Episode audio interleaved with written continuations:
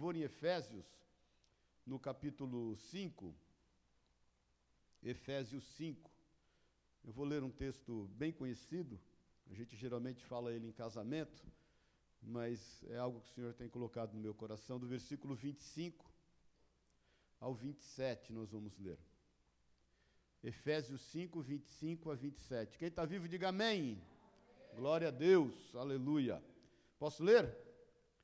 Maridos, amai vossa mulher, como também Cristo amou a igreja e a si mesmo se entregou por ela, para que a santificasse, tendo-a purificado por meio da lavagem de água pela palavra, para apresentar a si mesmo igreja gloriosa, sem mácula nem ruga, nem coisa semelhante, porém santa e sem defeito. Vou repetir o 27. Para apresentar a si mesmo igreja gloriosa, sem mácula, sem ruga, nem coisa semelhante, porém santa e sem defeito. Amém? Vamos orar. Jesus, obrigado, obrigado por aquilo que temos visto e ouvido até aqui. Obrigado, Deus, pela tua presença no nosso meio, a tua promessa, a tua palavra é sobre nós. Ela diz que quando dois ou mais se reúnem no seu nome, o Senhor ali está. É no seu nome que nós nos reunimos nesta manhã aqui, declarando, Deus, do cumprimento da tua palavra. Nós percebemos, Jesus, nós percebemos, Senhor. Nós percebemos a sua presença no nosso meio. Nós podemos perceber, Espírito Santo, o teu mover em nosso meio. Nós podemos perceber o teu agir. Eu sei, Senhor, que o Senhor já tem sondado os nossos corações. Eu sei, Senhor, que o Senhor já tem falado aos nossos corações desde a hora que chegamos aqui. Nós te louvamos por podermos nos reunir na liberdade que o Senhor nos conferiu. É o que nós declaramos em nome de Jesus, Senhor. Amém e amém. Amém? Pode sentar-se. Irmãos, eu, eu tenho meditado esses dias acerca desse texto que nós lemos, principalmente esse versículo 27 que diz que o Senhor vai apresentar a si mesmo essa igreja, a igreja gloriosa, sem mácula, nem ruga, nem coisa semelhante, porém santa e sem defeito. O que me leva a entender, e eu quero crer que somos nós, essa geração, que haverá uma geração que irá presenciar essa igreja dessa forma. Uma igreja santa, uma igreja pura, uma igreja sem mácula, uma igreja sem ruga nenhuma composta de pessoas que foram totalmente transformadas pelo Senhor. Eu quero entender que haverá uma geração, e eu quero crer que somos nós, que iremos vivenciar esse tempo na igreja. Muitas vezes, quando nós olhamos para esse texto e entendemos desta forma, nós avaliamos a situação tanto quanto utópica, né? Como é que uma igreja tão dividida, tão dividida entre, entre tantos conceitos, tão dividida entre tantas bases teológicas, né? Existem os reformadores, existem os fundamentalistas, e, e existem os liberais, e tanta coisa tem acontecido no meio, no meio da igreja, há tantas opiniões diversas, que muitas vezes nos torna um tanto quanto desafiador ficar pensando como que o Senhor vai fazer com que essa igreja se torne pura, santa, sem mácula e sem ruga. Tanta divisão que há, querido, e tanta forma e tanto ponto de vista diferente. Haja visto essa semana aí o que aconteceu, infelizmente, com aquela menina de 10 anos, vocês sabem disso, que foi né, é, é, estuprada desde os seis anos de idade pelo seu tio, sabe-se lá se tem outros parentes ou não envolvidos, e teve que ser conduzida ao aborto, e eu particularmente tenho uma opinião acerca disso, mas eu, eu, eu creio, eu, eu creio, e eu sei que você também, que para que a gente tenha uma opinião exatamente como ela deve ser, pautada na palavra, com toda sinceridade de coração, a gente tem que conhecer a causa profundamente. Muitas vezes nós temos uma opinião sem conhecer profundamente a causa. É óbvio que é uma gestação de pleno risco. Não sei se vocês viram, saiu também ontem ou anteontem, uma criança em Manaus 13, Manaus, 13 anos de idade, ou Manaus ou acerca de Manaus, vocês viram isso? 13 anos de idade, que foi assediada pelo pai também, estrupada pelo pai. Como é que pode um negócio desse, gente? E ela então foi à gestação até o fim e morreu. Ela e a criança morreram. Então, eu, eu, creio assim que, óbvio, todos nós temos uma opinião formada, e eu não quero, não é isso, não é, não é sobre isso que eu quero investir tempo, mas eu creio que para que, a nossa opinião ela esteja totalmente coerente, nós temos que conhecer a verdade como ela é, para poder expressar uma opinião.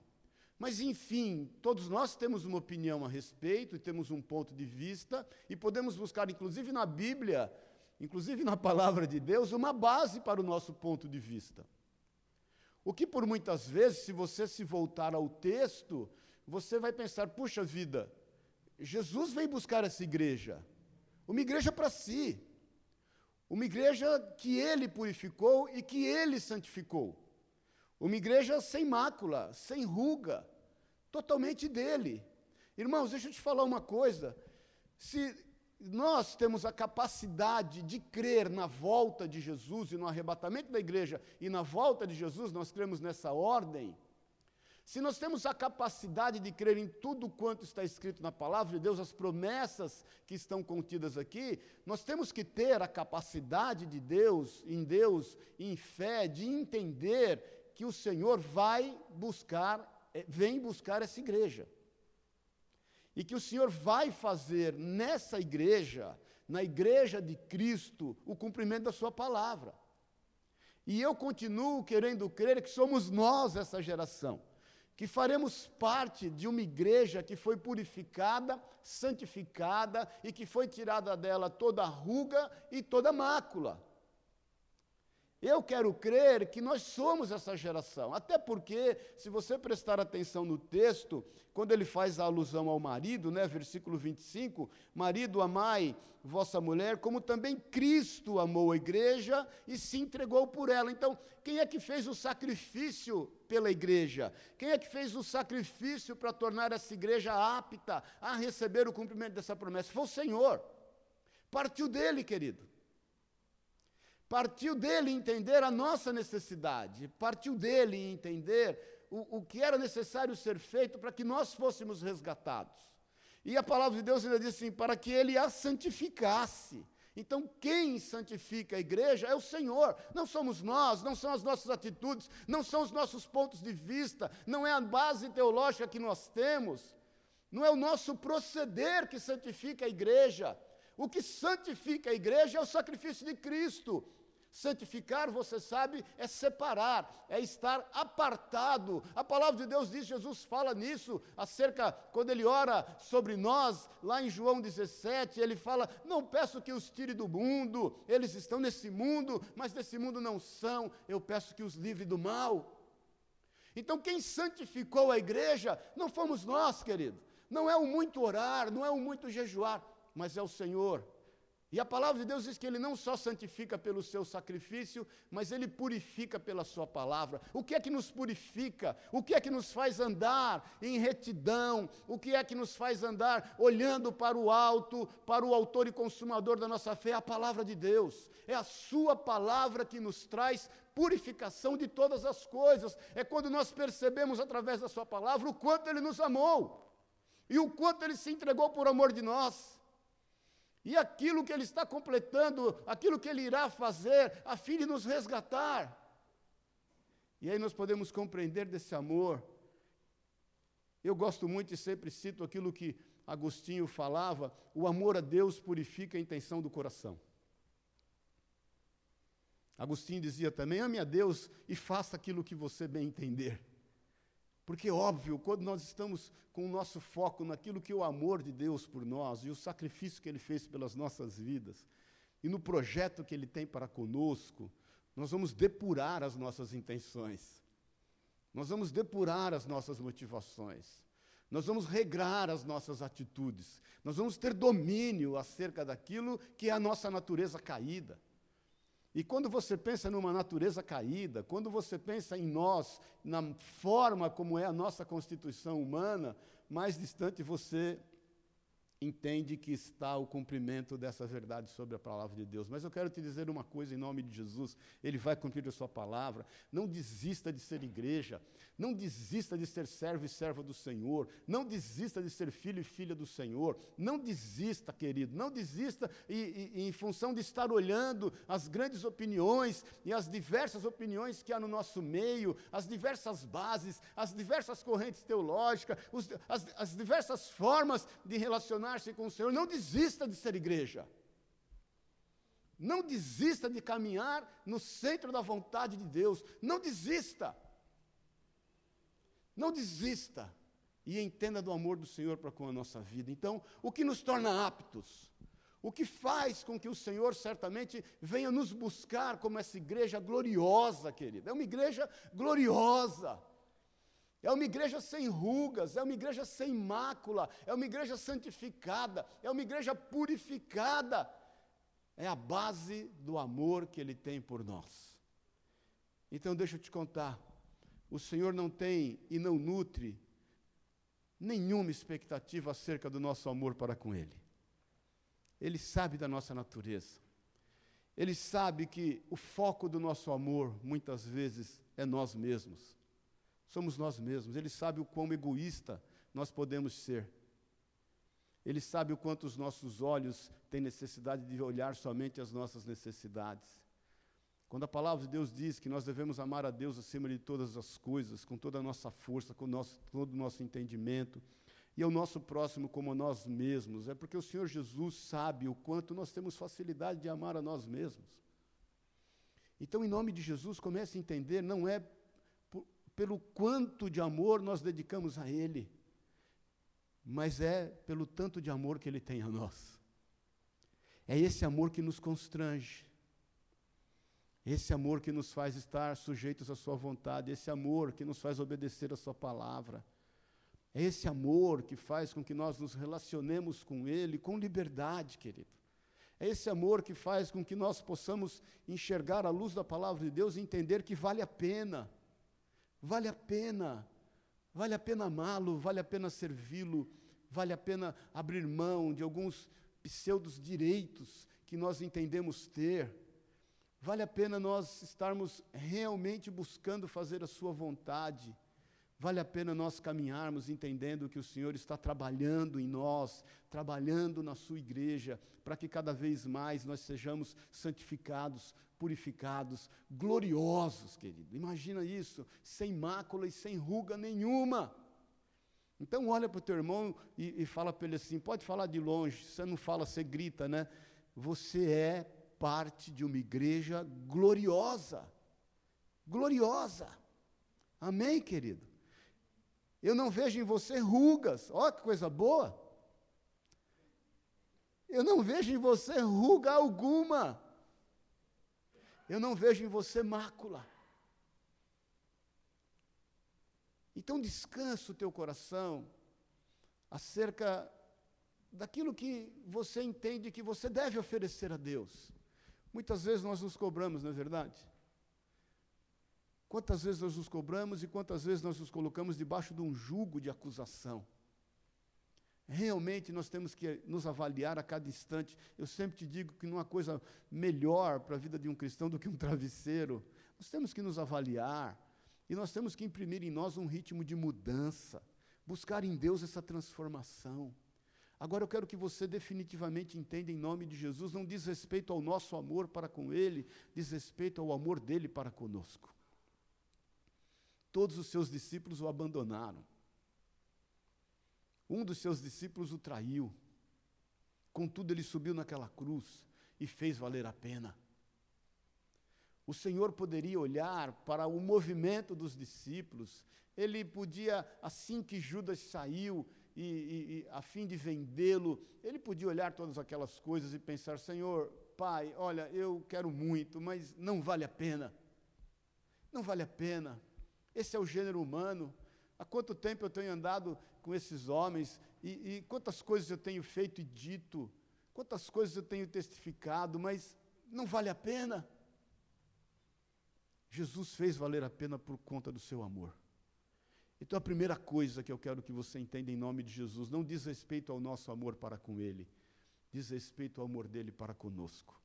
Esse amor nos constrange, esse amor faz com que a gente esteja querendo caminhar cada vez mais próximo dele, esse amor faz com que a gente esteja envolvido com a sua vontade, esse amor faz com que a gente abra mão de motivações erradas, que nós possamos cada vez mais estar é, refinando essas motivações, refinando esses conceitos e caminhar debaixo desse amor, porque nós sabemos o quanto Ele nos ama. Agora, eu vejo que a palavra de Deus está recheada, uma recheada de histórias acerca do amor de Deus.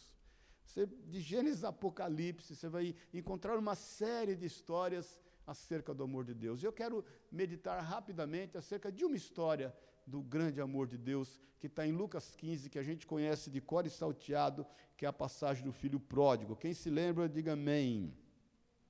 Só quem está vivo, diga amém. Essa palavra é recheada de, de, de, de, Eu já preguei sobre ela inúmeras vezes, óbvio, e, e, e muitos de vocês também ouviram, mas eh, Deus colocou algo no meu coração acerca dessa questão. Acerca desse entendimento do quanto Ele nos ama, acerca dessa dificuldade que nós temos muitas vezes em amá-lo como realmente Ele é. Deus tem colocado no meu coração acerca dessa igreja que Ele vem buscar de forma eh, fantástica, uma igreja gloriosa uma igreja santificada, uma igreja purificada, uma igreja sem ruga, sem mácula alguma. Somos nós essa igreja. Eu creio que nós fazemos parte dessa geração, querido. Creio piamente disso, mas creio mesmo que nós fazemos parte. É por isso que eu, eu, eu tenho olhado todos esses movimentos, todas essas opiniões diversas, todas essas formas que a igreja tem de se manifestar, das pessoas se manifestarem fazendo uso da palavra de Deus e tenho pensado, o Espírito Santo está no controle. Eu sempre falo para vocês aqui, eu creio no Espírito Santo de Deus. Eu creio o quanto o Senhor cuida da sua igreja. Eu creio o quanto o Senhor tem conduzido a sua igreja ao longo de toda a história.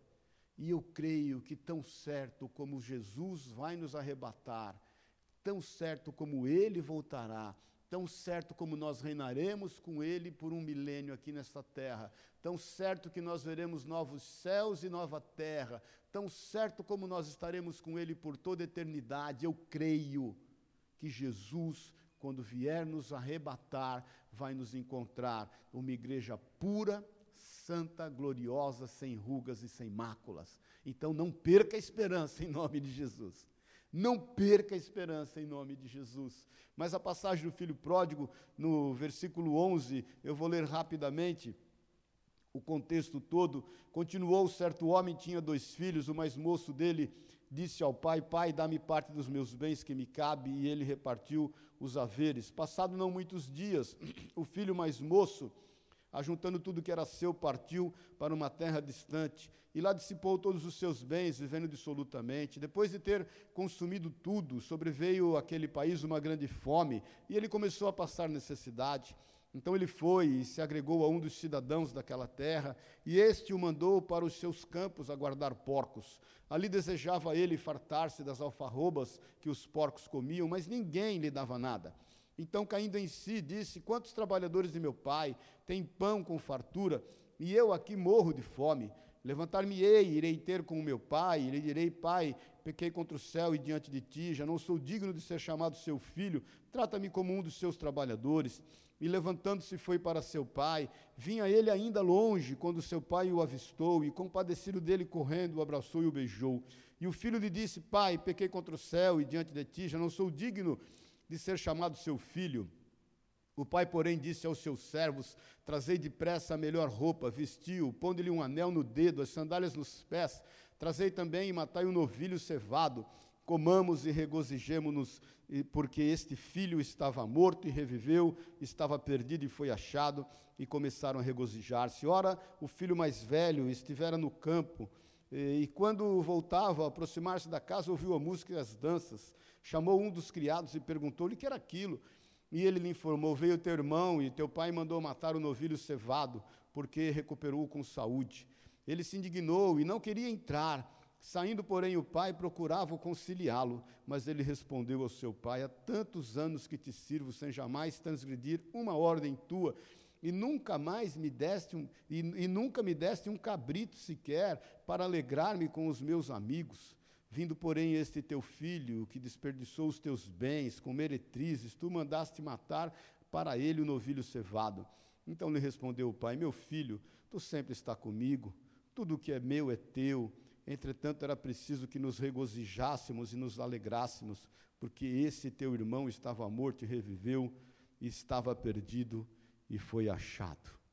Algumas coisas referentes a essa passagem que a gente já falou várias vezes, meditou várias vezes, mas com foco nesse grande amor de Deus para conosco.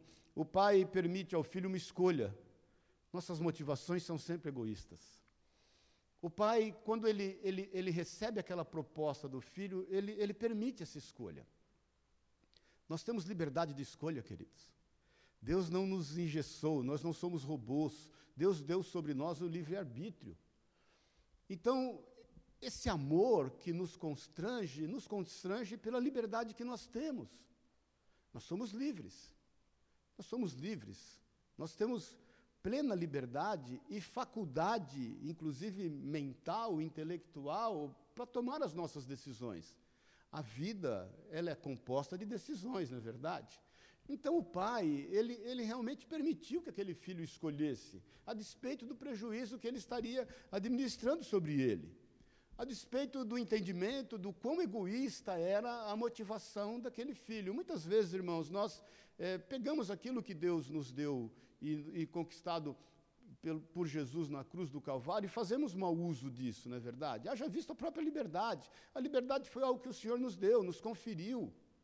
Nós temos liberdade, inclusive, defendida em todas, na maioria das constituições de todos os países, o direito de ir e vir. Está na nossa Constituição. O que você vai fazer com ela Cabe a você fazer esse entendimento, ter esse entendimento. Muitas vezes nós fazemos mau uso da liberdade. Amém, querido? Amém, irmãos? Glória a Deus por vocês que são livres e optaram estar aqui essa manhã. Você poderia não vir. Aliás, você poderia acompanhar de longe, mas você optou em estar aqui. Isso é um bom uso da liberdade. Não estou falando em nome de Jesus, os irmãos que estão nos vendo, não tenha peso em nome do Senhor. Não estou falando que você está fazendo um mau uso da sua liberdade. Só estou falando de, dos irmãos que pagaram o preço de poder estar aqui e estão fazendo uso da liberdade, porque inclusive eu poderia não estar aqui. É quando nós fazemos bom uso. Agora, óbvio que nós temos atitudes egoístas. Aí cabe a cada um fazer uma análise daquilo que são as suas atitudes, se elas são ou não egoístas. Mas fato é que o pai não interferiu. O pai simplesmente deu a ele aquilo que ele entendia que era dele por direito. Até porque o pai se sentiu também ofendido. Pense no pai, porque na cultura judaica, para ele ter direito à sua herança, o pai tinha que estar morto. É como se o filho falasse assim: Pai, você morreu para mim. A minha vida é melhor sem você. Eu, eu prefiro tocar minha vida segundo aquilo que eu entendo. Então, o primeiro ponto, irmãos, pense nisso. O pai permite essa liberdade. Ele dá ao filho essa escolha. Segundo ponto, o pai não pensou em si ou nos seus bens, mas com certeza sofreu junto com o filho o resultado dessa escolha. Porque o pai podia pensar: puxa vida, agora acabou, metade dos meus bens fugiram das minhas mãos em cinco minutos. Perdi metade da minha vida de trabalho. Imagine o Senhor em relação a nós, o amor que Ele tem para conosco, quando nós resolvemos fazer mau uso da liberdade que nos foi conferida e administramos de forma errada aquilo que Ele conquistou para nós. Imagine o coração de Deus quando vê a nós, os seus filhos, dissiparem e, e administrarem de forma pródiga, inclusive, aquilo que nos foi dado. Irmãos, tem um sem número de pessoas acabando com a sua saúde. Tem um sem número de pessoas realmente acabando com seus bens. Tem um sem número de pessoas desperdiçando a vida em função do, do, da sua motivação egoísta. Então, o pai, ele não contabilizou prejuízo. Ele não pensou em si, ele não pensou naquilo que seria interessante para ele.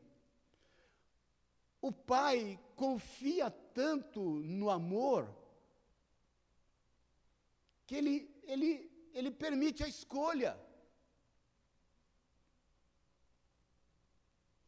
Veja o tamanho da confiança no amor. Que ele permite que aquele filho escolha o que ele entende naquele momento que é o melhor para ele.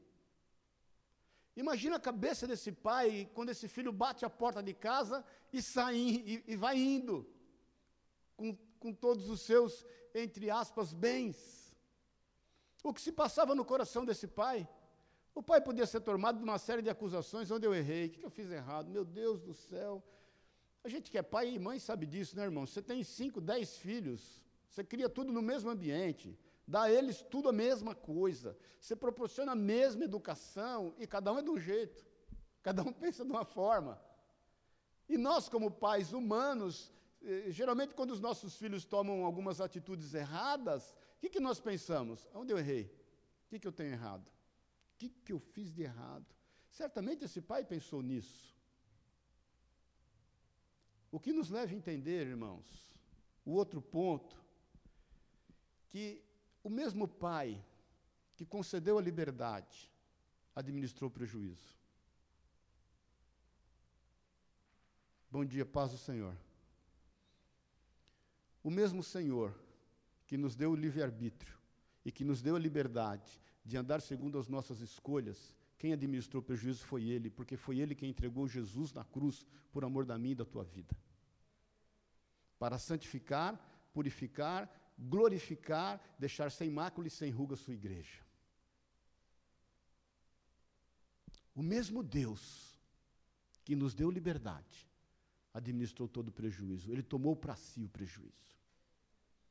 Você lê, eu falei para você outro dia, em todo o Antigo Testamento, o homem indo diante do Senhor e oferecer a Ele um sacrifício. No Novo Testamento você lê que Deus oferece o sacrifício para resgate daqueles que são dele.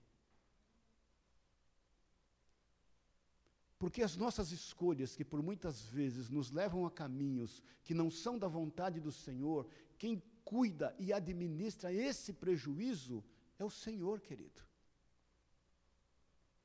porque foi Ele que entregou a vida por amor de nós. Óbvio que nós somos reféns dos nossos atos. Óbvio que nós administramos as consequências das nossas más escolhas, é óbvio. Aquilo que você planta, obviamente você vai colher. Mas a fim de nos salvar para toda eternidade, a fim de nos buscar uma igreja glorificada, uma igreja purificada, uma igreja santificada, uma igreja sem ruga, uma igreja sem mácula, uma nação santa, um sacerdócio real, um povo adquirido com exclusividade para o Senhor. Quem fez o sacrifício foi Ele. Quem pagou o preço dos nossos erros, dos nossos pecados, foi Ele.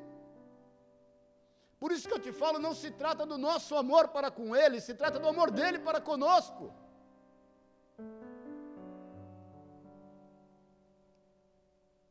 É quando, da mesma forma que aquele moço cai em si,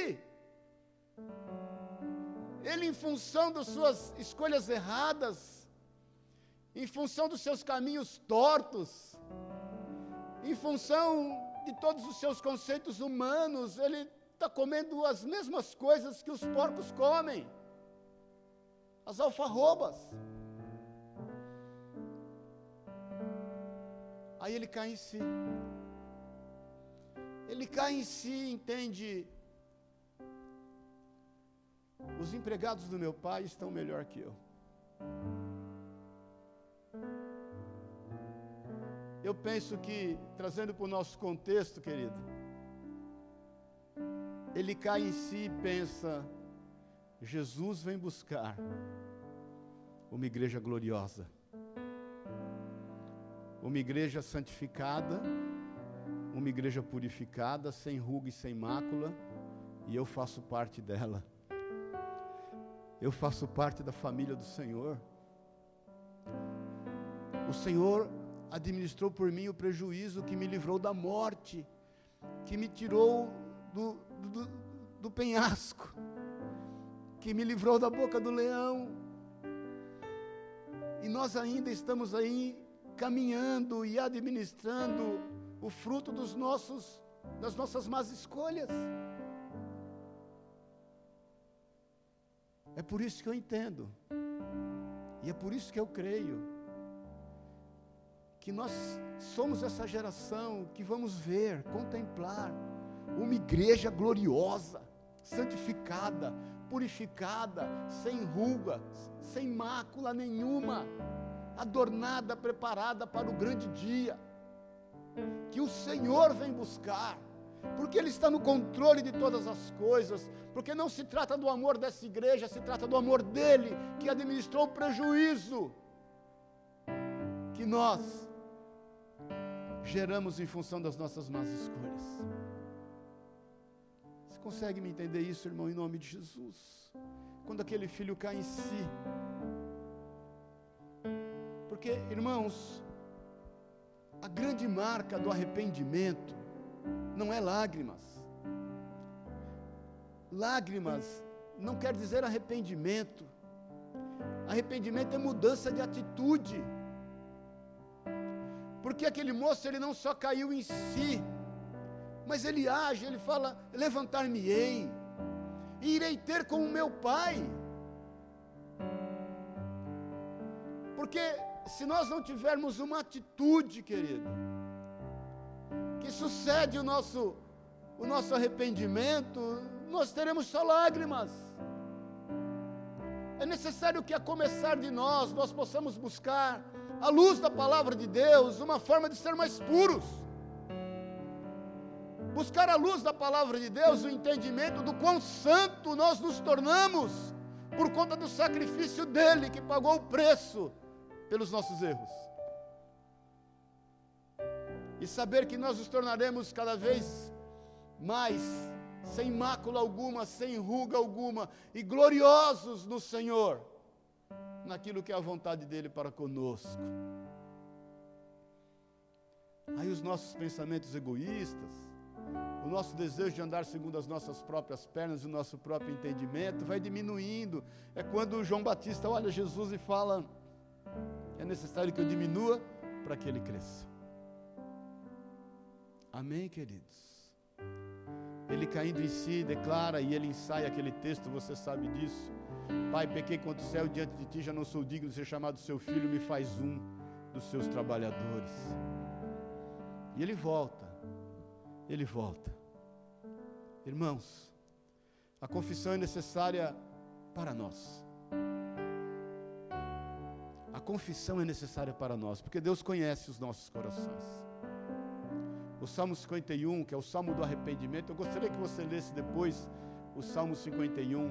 É quando Davi é denunciado do seu pecado pela morte de Urias e o adultério com Betsabá.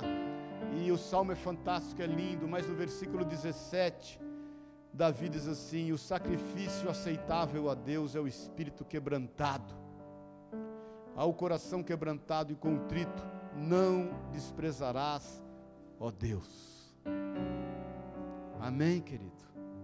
Vou repetir: o sacrifício aceitável a Deus é o espírito quebrantado, ao coração quebrantado e contrito, não desprezarás, ó Deus.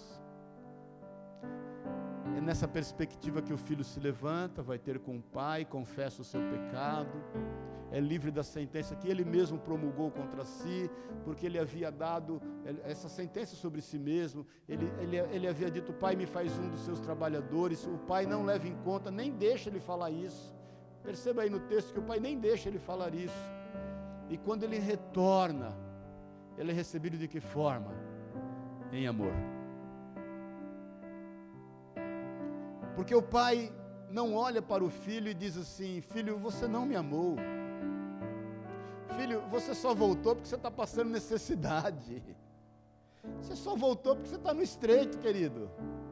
Você só voltou porque você não tem o que comer, porque você não tem o que vestir. Você só voltou porque você quer se igualar aos meus trabalhadores. É por isso que você voltou. O pai, quando vê o filho de longe, querido, ele sai correndo.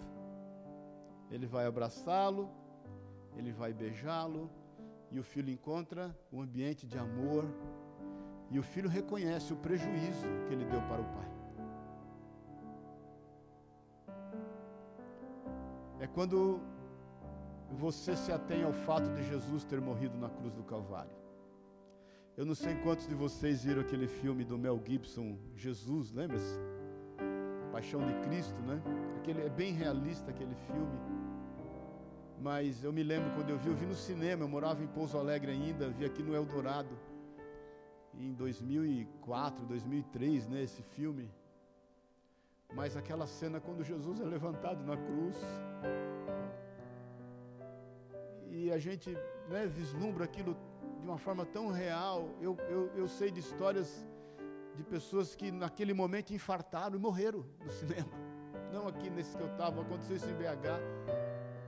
A gente pode ver o grande amor do Senhor. Eu não sei se você sabe, mas quando Jesus está sendo crucificado no filme, aparece um braço com um martelo cravando os cravos, os pregos nas mãos do Senhor. Aparece só o braço. Um ator aparece só o braço, nas mãos e nos pés. Depois nós ficamos sabendo, né, a mídia divulgou que aquele braço era do Mel Gibson. Foi a única parte dele no filme. A única parte dele atuando no filme. Porque ele diz assim: "Eu fiz questão porque foi por minha causa. A culpa foi minha. Foi por minha causa que aqueles pregos atravessaram os seus pés e as suas mãos. Ele administrou o prejuízo. E nós somos recebidos em amor. É esse amor que nos constrange a estar aqui.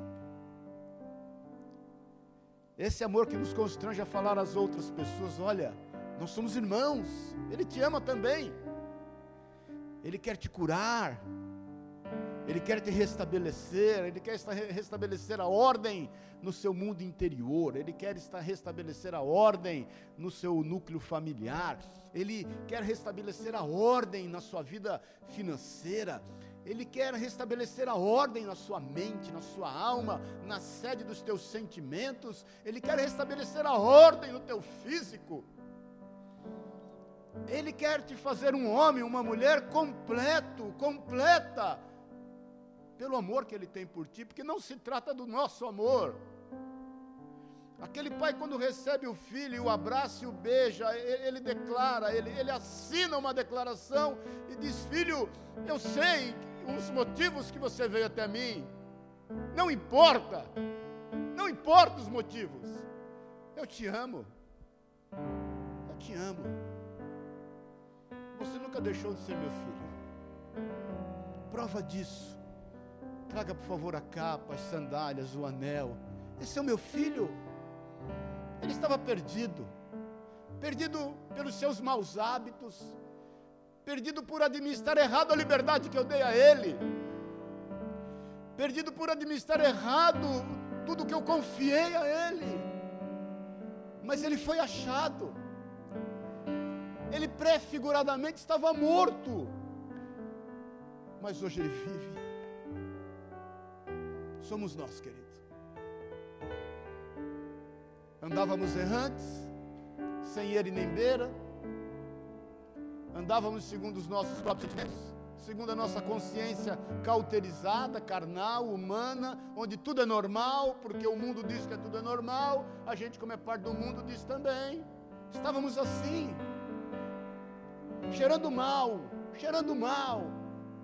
Estávamos fedendo, comendo o pior da terra, aquilo que vinha das mãos de Satanás. Nós comíamos aquilo que vinha das mãos do inferno.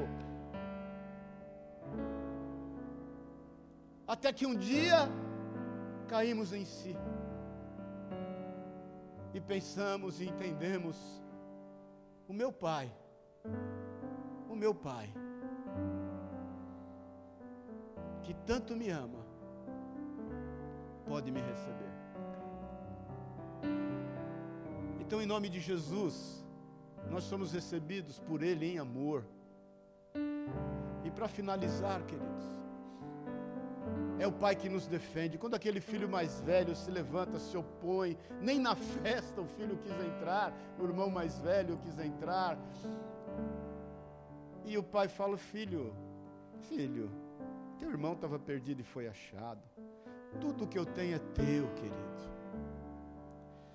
Você vê o, o esforço do pai em conciliá-los. Porque quem nos defende é o Senhor. Nós não precisamos de ninguém para nos defender. Quem nos defende é o Senhor. Olha, eu já passei muito por isso como pastor, de irmãos às vezes que, que nos amam, que caminham conosco, e aí encontram outras pessoas e querem falar mal de nós, e, e aí os irmãos se defendem, às vezes vêm me contar. Eu sempre falo a mesma coisa, irmãos, por favor, eu já tenho advogado. Por favor, não, não entre em bola dividida, não me defenda. Eu já tenho advogado, meu advogado é Jesus Cristo. Ele é o meu Senhor, eu não preciso mais de advogados. E você não precisa de advogados. Quando alguém se levanta para falar contra você, não peça a Deus que Deus levante pessoas para te defender. Peça a Deus para que você entenda que Ele é o teu advogado. É Ele quem te defende. Aquele filho volta como nós voltamos. Então tem duas coisas que eu quero que em nome de Jesus fique bem marcado na tua vida essa manhã, em nome de Jesus, a você e aos que nos veem e nos ouvem. Sabe-se lá, algumas pessoas quando vão ouvir ou ver aquilo que estamos falando aqui. A primeira, não desista de ser igreja. Não perca a esperança quando você vê essas opiniões tão diversas, essa divisão tão grande, essas cadeias teológicas tão diferentes. Não perca a esperança. Queira crer que você vai fazer parte da geração que verá uma igreja gloriosa, purificada, santificada, sem rugas, sem máculas. E isso vai acontecer se você tem certeza sobre o arrebatamento e a volta de Cristo, se você tem certeza dos cumprimentos das profecias, tenha certeza de que Ele vai buscar uma igreja dessa forma. Creia nisso, creia no Espírito Santo, confie em Deus. Só Ele confie, só nele deposite sua confiança. Creia nisso. A segunda coisa, se de tudo dessa, desses 40 minutos que eu estou falando aqui, eu quero que você grave. Aquele que está em Cristo é nova criatura. Foi para a liberdade que Jesus Cristo nos libertou. O acusador é Satanás. As coisas velhas já passaram e tudo se fez novo. Não permita em hipótese alguma, que Satanás venha te acusar acerca das, dos erros, das suas más opiniões, má opções, das suas má atitudes. Não, não permita, você já está administrando problema demais. Você já está administrando o, o, fruto daquilo que você semeou. Seja livre disso, peça a Deus para que Ele tenha misericórdia, para que essa colheita má cesse, mas comece a semear coisas boas. Nunca é tarde para haver mudanças de atitude. Nunca é tarde para começar a semear novas coisas. Esqueça as coisas velhas. Porque Jesus te recebe hoje em amor. E Ele põe sobre você a capa ele põe sobre você o anel, as sandálias, Ele te dá a dignidade de filho e de filha. Em nome de Jesus. Eu quero orar pedindo a Deus misericórdia, para que ainda que alguns de nós ou nós todos estejamos colhendo sementes erradas plantadas lá atrás, para que pela sua misericórdia Ele faça cessar essa colheita em nome de Jesus. E eu sei, eu sei o que o Senhor está fazendo aqui essa manhã. Eu tenho plena convicção naquilo que Ele está fluindo aqui essa manhã, como profeta. Eu sei, eu tenho plena convicção. E eu, eu quero orar para que essa colheita errada, ela cesse. e que haja um novo tempo na tua vida, que haja um, um, um marco de transformação, como, como o marco que o, os, o, povo de Israel, liderado por Josué, fizeram no Rio Jordão. Eles colocaram, quando o Rio Jordão se abriu, eles colocaram ali doze pedras no leito do rio e eles do outro lado colocaram outras doze pedras. Ali era Gilgal. Gilgal quer dizer recomeço, coisas novas. Porque as águas, quando voltaram a fechar o rio, aquele marco do, do, das velhas práticas, eram doze eh, pedras tipificando cada tribo, as doze tribos de Israel. Aquilo as águas levaram. Mas eles andavam agora em novidade de vida. Eu quero crer isso sobre a tua vida em nome de Jesus nessa manhã. E você vai sair daqui. Livre. Totalmente livre. Mas com uma mudança de vida, com algo transformador. E eu te falo em nome de Jesus. Em nome de Jesus, eu sei, eu sei o que o Senhor está fazendo aqui essa manhã. Eu tenho plena convicção do que Ele está fazendo aqui na tua vida essa manhã. Dessa transformação, desse bálsamo, da manifestação desse amor, desse cuidado e dessa honra sobre a tua vida em nome de Jesus. Amém? Vamos ficar em pé em nome do Senhor. Vamos ficar em pé em nome do Senhor. Eu quero louvar a Deus pela boa administração da liberdade que você teve em estar aqui. Quero louvar a Deus. E eu quero te dizer, meu irmão, minha irmã, olha para mim. Não se trata do seu amor. Não se trata do seu amor. Se trata do amor de Deus por você. Ele pagou o preço. Ele pagou o preço das nossas más escolhas. Ele arcou com prejuízo. Ele não fez conta. Ele não tomou por usurpação o ser igual a Deus, antes abriu mão de si mesmo. Ele pagou o preço. Eu não sei o que Satanás quer te acusar.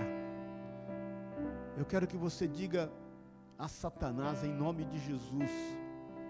Declara: Satanás, o meu Senhor arcou com prejuízo. Ele arcou com prejuízo. Ele pagou o preço. Não há contra mim sentença alguma. Ele se fez maldição em meu lugar. Por isso eu sou livre. Eu sou livre. Eu sou livre agora para ter novas escolhas. Eu sou livre agora para andar em novos caminhos. Eu sou livre para ser transformado, para andar em novidade de vida. Em nome de Jesus, creia nisso. Creia no que o Senhor está fazendo na tua vida. Creia no que o Senhor vai fazer através da tua vida. Eu sei que tem pessoas aqui, nessa manhã, que estão caminhando debaixo de uma grande acusação. Se eu estivesse vendo alguns de vocês caminhar com um peso muito grande nas costas. Em nome de Jesus, querido. Deixe o Senhor administrar isso. Entenda que Ele arcou com prejuízo. Ele pagou o devido preço. E Ele te livra agora, Ele te livra, te livra de toda acusação, de todo peso. E que Ele, em nome do Senhor, faça cessar a colheita daquilo que foi semeado errado. A misericórdia de Deus é o fato de nós não termos aquilo que merecíamos ter. Isso é misericórdia, é por isso que nós vamos orar pela misericórdia. A graça de Deus é o fato de nós termos aquilo que Ele oferece a nós e nós não deveríamos ter. Amém, queridos? O fato de haver graça de Deus sobre nós não impede que nós obedeçamos a Sua palavra. Amém, querido? Graça é ter o que não merecíamos. Misericórdia é não ter o que merecíamos. Amém, queridos? Então, eu sei que a graça é sobre nós por conta do amor, mas eu quero clamar a Deus pela misericórdia, para que você fique livre de todo peso, e para que você, em nome de Jesus, em nome de Jesus, faça bom uso desse amor, e que você veja que cessou a colheita daquilo que você semeou errado. Cessou hoje, cessou agora, Rabachúria Cantalai, cessou agora toda a colheita daquilo que você semeou errado, cessou agora, nesse instante, em nome de Jesus, creia nisso. Você é livre, você é livre para novas escolhas. Você é livre. Pai querido, Jesus amado, Deus de amor, Deus de infinita misericórdia, Deus de graça. Eu quero declarar, Deus, sobre o teu povo, sobre os teus filhos, que hoje, hoje, nessa manhã, nesse instante, pela Sua misericórdia, que se renovou essa manhã, nós queremos declarar que aquilo que estávamos colhendo em função de semente errada que plantamos vai cessar. Cessa agora em nome de Jesus, porque é o mover do teu espírito, e é isso que o Senhor nos tem anunciado e testificado no coração de cada um que está aqui e de cada um que nos ouve. Em nome de Jesus, em nome de Jesus, em nome de Jesus, em nome de Jesus, vá de retro todo acusador, cai por terra toda acusação do inferno. Em nome de Jesus, nós repreendemos a Satanás. Em nome de Jesus e todo desequilíbrio que ele quer gerar na nossa vida.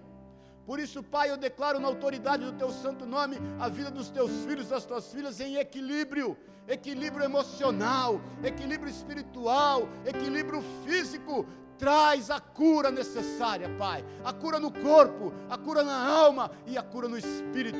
Em nome de Jesus, o Senhor. Nós, Deus, queremos declarar em bom e alto som que o Senhor arcou com prejuízo, o Senhor pagou o devido preço e contra nós, contra os seus filhos, não vale acusação.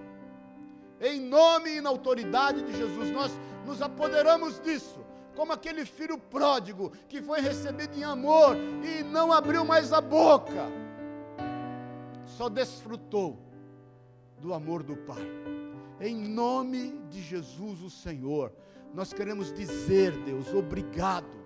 O nosso coração é grato a Ti, porque não se trata do nosso amor, se trata do Teu amor para conosco, esse amor que nos constrange, esse amor, Pai, que faz com que nós andemos em santidade, faz com que nós desejemos estar puros em Ti, Pai, através da Tua palavra, faz com que nós creiamos que seremos a igreja e somos a igreja gloriosa, sem ruga e sem mácula, e que estaremos preparados para o grande dia, no nome e na autoridade de Jesus o Senhor ainda de olhos fechados.